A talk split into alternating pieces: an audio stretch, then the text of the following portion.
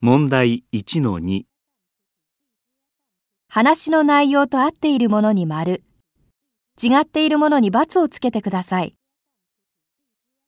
A、虹の色は8つです。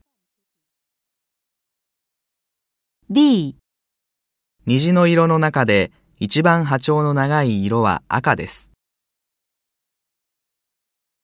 C、紫外線は紫より波長が短い光線です。 D。虹の色の真ん中にあるのが緑色です。